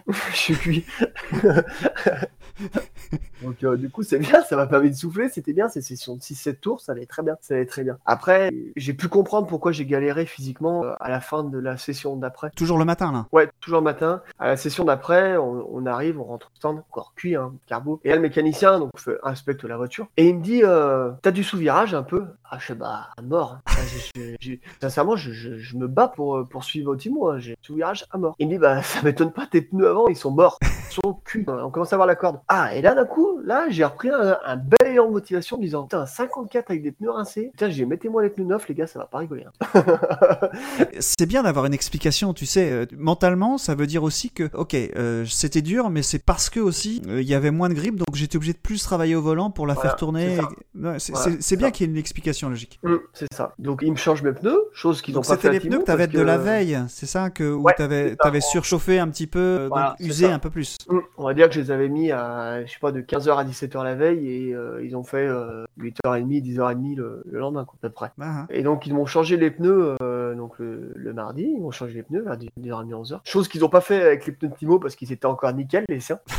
Chose C'est- La différente, différence, voilà. c'est bien Voilà. d'être pilote de course quand même. Faut bien qu'il y ait une différence. Voilà, c'est ça. Voilà, faut qu'il y ait une différence. Euh, de toute façon, depuis le début, il m'avait expliqué qu'il faisait quasiment tourner la voiture qu'avec le cul. En fait, il se sert quasiment jamais de son train avant. Donc, euh, lui, il arrive, il freine vraiment sa voiture. Il fait pivoter juste au survirage sa caisse. Donc, en fait, il met, il met quasiment jamais d'angle de braquage. Il a pas de sous-virage, il a rien. Et chose que moi, euh, j'ai pas l'habitude parce que voilà, Ouais, ouais. pas pilote de course déjà je suis tunnel, j'ai pas eu l'habitude de conduire des propulsions non plus donc c'est tout un c'était normal que j'avais une usure euh, un peu plus prématurée des, des pneumatiques avant part donc pour ce avec les pneus avec les pneus slick. Donc bah, d'abord d'abord il me les chauffe, il me les a chauffés pendant c'est lui qui a pris la voiture pour les chauffer. Et il m'a dit c'est bon ils sont à température, on peut y aller. Et là on est parti. Et je sais pas s'il devait savoir euh, vu qu'il y avait des pneus neufs, les temps allaient descendre. On est parti sur un rythme euh, donc premier tour, premier tour lancé, tac, les pneus étaient chauds, tac tac. Je me dis putain ah ouais c'est carrément quoi les pneus neufs, euh, waouh vraiment euh, abusé quoi, chaud c'est nickel. Et on attaque notre premier tour lancé. Et puis on finit le tour. Et là je regarde le dash et je vois 52 3. Je fais non. Alors, si je me souviens bien, une 51-9 Mm. d'André Laveille. Oui, 51-9 André Laveille, et là 52-3 sur mon premier tour lancé avec, avec les pneus neufs. Et là je fais waouh, quoi ce bordel là Il y a 4 dixièmes là.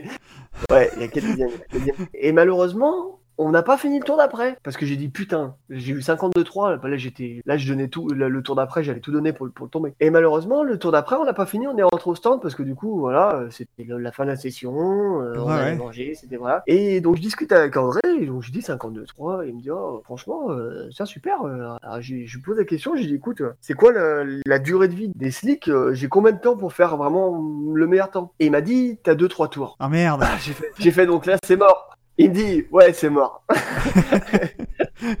bon, eh ben merde. Il me dit, à partir, à partir des 2-3 tours, tu vas commencer un petit peu à chuter en termes de performance. Donc, du coup, euh, après, on a continué les sessions l'après-midi et j'ai, fait des 53 réguliers. J'ai re-même retombé des 52, des gros 52, 57, 56. Mais j'ai jamais pu refaire le, le 52-3 que j'avais fait euh, tout de suite dès mon premier tour lancé. avec les pneus. Un petit regret quand même. Je sens, je sens dans la voix un petit regret quand même. Un gros regret parce que sincèrement, quand j'étais au volant dans ce tour lancé, pour moi, j'ai pas, j'ai pas du tout forcé. C'était, euh, je sais pas, ça- c'était- j'étais collé à la route. J'étais collé à la route. C'était nickel. Physiquement, tout allait très bien. J'ai rien forcé. C'était, j'ai pas, j'ai pas dit, ah, je me baladais. On était sur un énorme rythme. Et franchement, j'ai une petite part de frustration en me disant, putain, on aurait fait un tour de plus, vu que je savais que j'avais fait un 52. On aurait fait un tour de plus, j'aurais fait le nécessaire. Donc là, euh, tu finis le set de pneus du coup. Hum. Malheureusement, ils t'en ont pas rechangé. Non, non, Ah, quel dommage. Après, j'ai pu voir que j'avais progressé par rapport à la veille, c'est-à-dire que à la fin de la journée, avec des pneus qui étaient quasiment rincés, j'arrivais encore à faire un, un gros 52, voire un petit 53, alors que la veille, j'étais en 55, voire Ouais. 54. Et Donc, euh, je- vous avez pu re-regarder les datas euh, pour comparer euh ouais, ouais, ouais, ouais, on a, on a regardé les datas avec, avec André. Donc, malheureusement, euh, on n'a pas pu prendre euh, les datas avec mon 52.3 parce qu'ils avaient oublié de me mettre la carte mémoire. Ça a Merde. été, euh, mes datas, c'était avec un 52.9, 53.0, Ouais. quelque chose qui était pas qui était pas non plus très très loin. Et, et quand on est ressorti c'est qu'il m'a dit euh, j'ai pas grand chose à te dire à part que il te reste encore un poil de freinage de, de pression de freinage que tu peux encore mettre dessus et retarder encore un peu ton freinage. Sinon euh, bah, bah sinon t'as la même courbe que moi quoi voilà après la même moi il y a des fois je te reprends un peu de temps dans les sorties de virage il y a des fois c'est toi qui m'en reprends un petit peu mais voilà sinon on voit bien que la courbe la différence ça se fait sur les freinages et le reste c'est tout bon quoi Ah ça c'est cool, ça c'est des bonnes nouvelles ça quand même. hein. C'est que on peut être vite.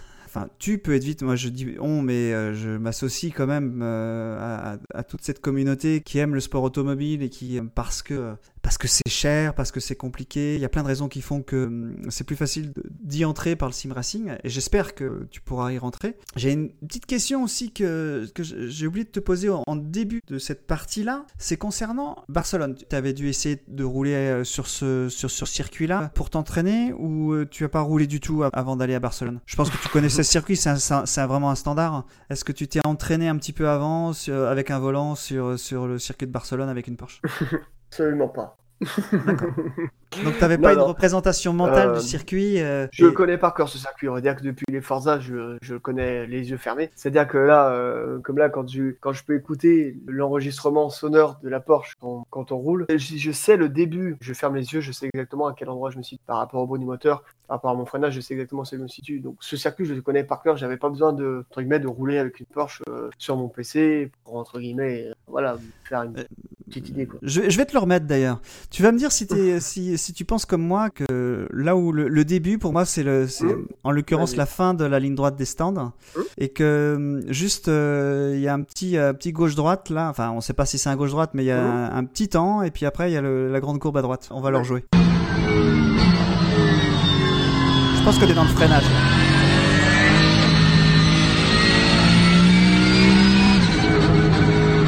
Ouais, c'est ça. Allez, à droite.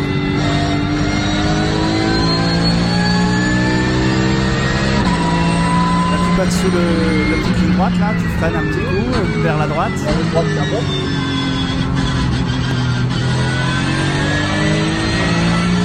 Là il y a la descente.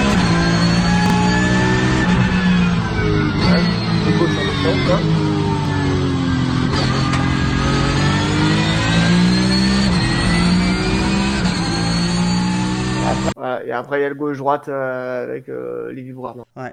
en tout cas, je euh, peux confirmer que c'est ça parce qu'on on entend bien dans le droite où, où j'ai un poil de gaz pour essayer de, de maintenir un petit peu de, un petit peu de traction sur, sur l'avant pour pas qu'elle pour pas qu'elle pour pas qu'elle s'ouvre trop. Donc bah du coup on a la réponse à notre jeu. Je pense que nos auditeurs vont être contents d'avoir d'avoir la solution. C'est important c'est de, de savoir où, où est-ce qu'on entend. C'est c'est un petit jeu rigolo. Et puis il y avait pas d'habitude dans les podcasts qu'on fait il y a toujours un jeu. Bah là il y en avait pas. Bah voilà on a trouvé notre jeu. Avant de parler de ton avenir, on va- comment tu vois évoluer le sim racing euh, dans les dans les années qui viennent Comment je vois évoluer le racing? Je pense que dans les années à venir, ça va devenir un, un réel laboratoire euh, pour les écuries qui vont se servir de plus en plus de cette discipline pour euh, soit perfectionner leurs pilotes qu'ils ont à l'heure d'aujourd'hui, ou alors pour trouver euh, de nouveaux talents. Et je pense qu'à mon avis, ils vont mettre un peu plus l'accent sur la sur la détection de nouveaux talents par par ce biais-là. Je pense et, je l'espère puisque je suis un fervent.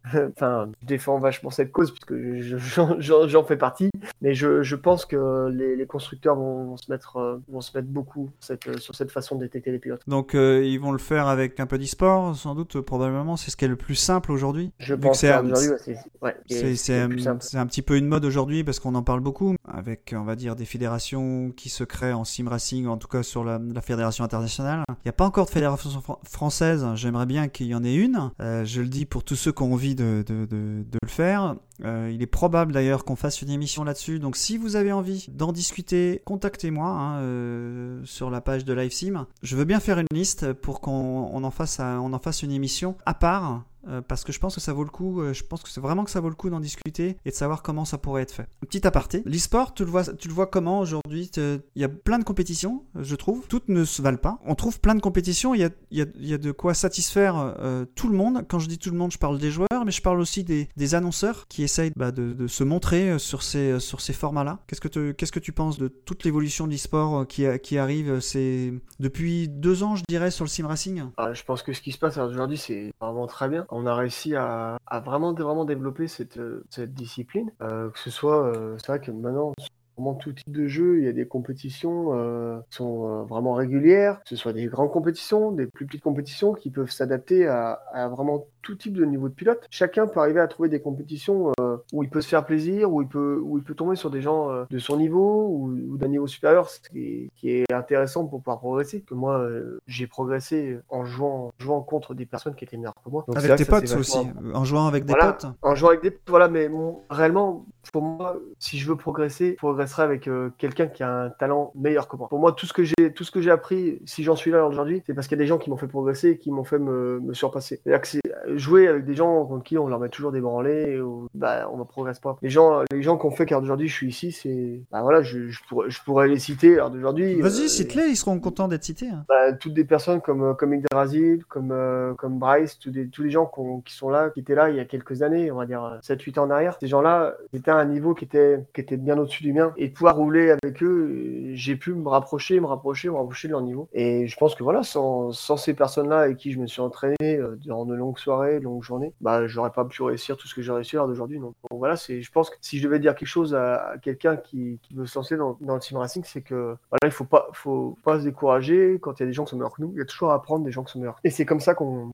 qu'on devient meilleur. Et après, voilà, il y, y a le travail. Il y a du travail, mais le travail, il paye toujours. Si, tu avais des conseils à donner, euh, euh, en général, les conseils qu'on demande à, des gens, c'est quand ils sont en fin de carrière. Je, te le souhaite pas. hein. Mais euh, si tu avais un, conseil à donner à un jeune joueur qui commence, qui, pense qu'il a un talent et qui a envie d'y croire, en tout cas, comment tu le conseillerais aujourd'hui avec euh, les moyens modernes Tu as commencé bien avant, euh, bien avant que tout ça existe. Toi, tu as commencé euh, avec Test Drive Unlimited, mais euh, aujourd'hui, euh, bah, il y a plein de solutions euh, pour commencer, que ce soit des solutions, on va dire, économiquement euh, pas trop compliquées, ou euh, des solutions plutôt chères. Euh, Qu'est-ce que tu conseillerais? Est-ce qu'il faut s'inscrire dans une ligue? Est-ce qu'il faut s'inscrire, euh, enfin, je sais pas, il y a des, il y a des choses dans des championnats. comment tu, comment tu, tu vois les choses avec ton expérience aujourd'hui? Comment je vois les choses? Pour moi, je pense que si on veut percer dans ce milieu-là, il faut déjà toucher des jeux où euh, il y a des réelles compétitions avec des réels gains, une, réelle visibilité. C'est-à-dire que je pense que sur des jeux comme Forza, c'est des jeux où on peut, réellement, percer dans le sim racing. Euh, des jeux comme e-racing, c'est le cas également. Après, ce qui est compliqué, euh, c'est qu'on va dire quand on, quand on se lance dans des ligues, euh, c'est quand même des ligues qui sont un peu plus fermées, il y a moins de visibilité. Et pour être au haut niveau, il faut quand même connaître vraiment beaucoup de choses. C'est-à-dire que dans faut être bon qui est le pilotage, faut être bon dans les réglages de la voiture, faut être bon sur, sur plein de choses. Chose que sur Forza, si on est bon, par exemple, dans des, quand il y a des, compétitions en full stock, les gens vont dire oula, lui il est rapide, peut y avoir des écuries qui peuvent s'approcher, nous contacter. On intègre une écurie, enfin une, une, team, pardon, on intègre une team qui a potentiellement des régleurs dans son, équipe qui vont nous régler la voiture, chose que j'ai pu euh, connaître à la GDLR et là-bas, parce que moi, faire un réglage, impossible. Moi, s'il y avait une compétition où il y avait un réglage à faire, euh, si c'était moi qui devais faire mon réglage, Anthony, il était pas, il, il jouait pas la gagne. Hein. C'est impossible. C'est au championnat de France, j'ai pu faire des top 5, c'est parce que derrière, il y avait un énorme boulot de la part des régleurs qui m'ont fait des, des, réglages comme euh, aux petits oignons, comme, euh, comme je voulais, comme je ressentais bien la voiture. Mais euh, sans ces personnes-là, j'en serais encore pas non plus à ce niveau-là. Donc, je pense que si je me donner un conseil, c'est intégrer, des, intégrer rapidement une team. Si jamais on est, on est vraiment focalisé que sur le pilotage, intégrer rapidement une team qui pourra nous aider à nous faire évoluer et à potentiellement euh, gagner des compétitions. Ouais, il faut se rendre visible en fait. Je pense que c'est ça qui compte aujourd'hui. Voilà, il faut se rendre visible. Voilà, exactement. Tout compris, c'est ça, il faut se rendre visible. Je pense que c'est plus facile alors d'aujourd'hui de se rendre visible qu'avant. Maintenant, euh, le sim racing est bien lancé. Sur Forza, on, on, enfin, sur n'importe quel type de jeu, on, on voit rapidement les, les, personnes inconnues et qui apparaissent directement le classement. On se dit, oula, lui est nouveau, lui. Et lui, il est vite. Donc, euh, ouais, ouais. voilà, et lui, il est vite, exactement. c'est ça. Et alors, Comment tu, comment vois ta suite sur, sur le sim racing et sur le rail racing? Moi, comment je vois la suite? On va dire que je pense que ma carrière de sim racing, je pense qu'à d'aujourd'hui, elle va être derrière moi. J'aimerais réellement pouvoir faire la bascule vers le réel. C'est-à-dire que, voilà, ce qui s'est passé avec Porsche, voilà, je peux, je peux pas, je peux pas tout dire à l'heure d'aujourd'hui, mais, mais ce qui, Est-ce que, est que, tu peux dire si tu as encore des contacts avec eux? Oui, oui, oui. oui, oui, oui, j'ai, oui, oui j'ai encore des contacts avec eux. Et mon ambition, à l'heure d'aujourd'hui, n'est plus euh, de faire du sim racing, parce que je pense que je suis plus très loin de pouvoir faire du réel euh, à moins, à court et moyen, on va dire. Ah, toute la question, c'est pour, to pour toi, le court et le moyen, c'est à, quel, à un an, deux ans, trois ans? C'est-à-dire que bah, déjà dès, dès, cette année, on, voilà, je, je, faisais déjà de la, la Mera Cup, donc je faisais un petit peu du réel. Entre guillemets, on va dire, c'était sur euh, dans mon temps libre et avec mon budget à moi. Mhm. Mm -hmm. Là, ce que je, j'entends par là, c'est que euh, j'espère me lancer entre guillemets réellement dans l'automobile, mais que ce soit pas forcément dans le sport auto. C'est-à-dire que on m'a un petit peu poussé pour essayer de devenir pilote instructeur. Bah, je, je te conseille d'écouter notre euh, dernier podcast. C'est vrai. je te conseille vraiment de l'écouter. Et donc euh, voilà, et je pense que je vais faire le nécessaire et mettre tous les moyens qui sont en œuvre pour, pour réussir soit de faire de sport auto euh, bah, à plein temps ou voilà ou à, ou mes heures perdues comme je fais les week-ends ou essayer d'en faire d'en faire mon métier euh, si je peux pas faire de la compétition à cause de, de budget ou pas forcément des opportunités, essayer de devenir pilote instructeur puisqu'on voilà, on m'a poussé dans ce sens-là et on m'a dit que j'avais les compétences nécessaires pour, pour devenir un, un instructeur. Donc le sim ouais, racing, c'est une, une, bonne idée ça. Ouais, donc je pense que le sim racing, à l'heure d'aujourd'hui, je vais pas te cacher que après tout ce que je vis euh, depuis tout le temps, j'ai un peu moins d'envie de, de, faire des courses en simulateur. Mais, mais bon, ça, ça, reviendra peut-être parce que là je suis un petit peu on va dire dans un rêve mais, mais pour l'instant ouais voilà, mais je trouve c'est pas c'est pas déconnant hein. honnêtement hein, c'est pas mmh. déconnant hein. mmh. je te dis écoute les, le podcast qu'on a fait mais ce qu'on a ce qu'on a dit avec Benoît euh, le pilote instructeur avec lequel on a beaucoup discuté au paddock dans cette émission pilote instructeur c'est aussi une, une, une, voie qui est intéressante à, à découvrir mmh. euh, euh, c'est au Mans que ça se fait d'après ce que j'ai compris oui.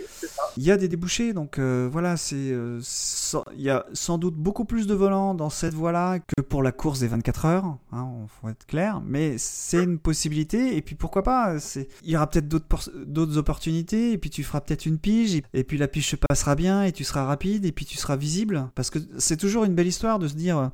Ce pilote-là, c'est un sim racer. Il est devenu, euh, il est devenu pilote réel. Il est deuxième ou troisième, comme ça s'est passé avec Ga Gaëtan Paltou, euh, qui a gagné chez lui à Pau euh, avec la 308. C'est des belles histoires qui sont, qui sont visibles par les médias. Euh, nous, on est, nous, on est un média particulier parce que nous, on adore ces histoires-là. Enfin, moi particulièrement, où je considère que le, le, le real racing est très très cher, très très cher à, à, dans tous les domaines, c'est-à-dire que tout, tout coûte cher, un set de pneus coûte cher, enfin voilà. Et détecter des pilotes, ça coûte cher aussi. Ça coûte très cher. Euh, je te laisserai écouter, mais voilà, ce que nous disait euh, Benoît, c'est que chaque catégorie, il faut multiplier par deux le, le, le, budget que tu dois amener. Ça.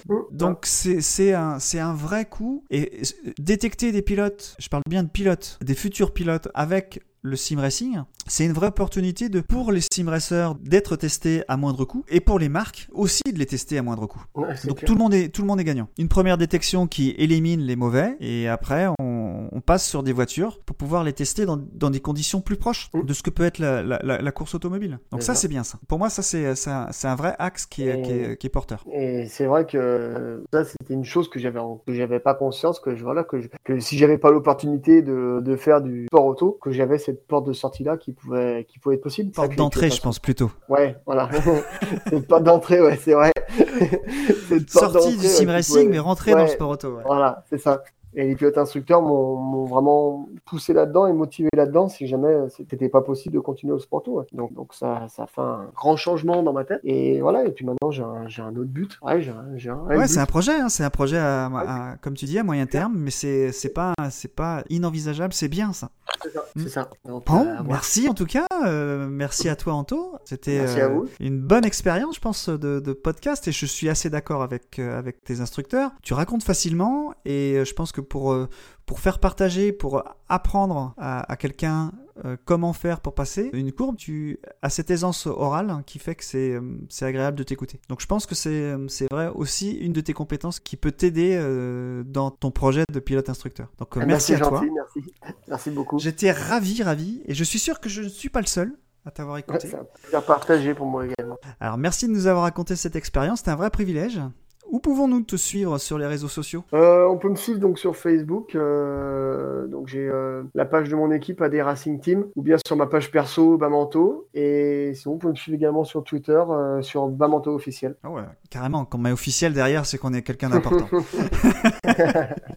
Bon, bah, je remercie tout le monde. Je remercie aussi nos auditeurs euh, qui vont écouter ce podcast. Je vous invite d'ailleurs à commenter sur la page de l'article ou sur les réseaux sociaux sur les sujets que nous avons abordés ce soir. hein. Si vous avez des questions, nous serons ravis de, d'y répondre, Anto ou moi. Quant à nous, euh, vous pouvez euh, nous contacter via Facebook sur la page LiveSim ou sur Twitter sur at euh, live euh, souligné sim ou tout simplement par mail à redac at live-sim.com. Pensez à liker et à partager autour de vous car ce podcast existe parce que vous l'écoutez et surtout, restez branchés.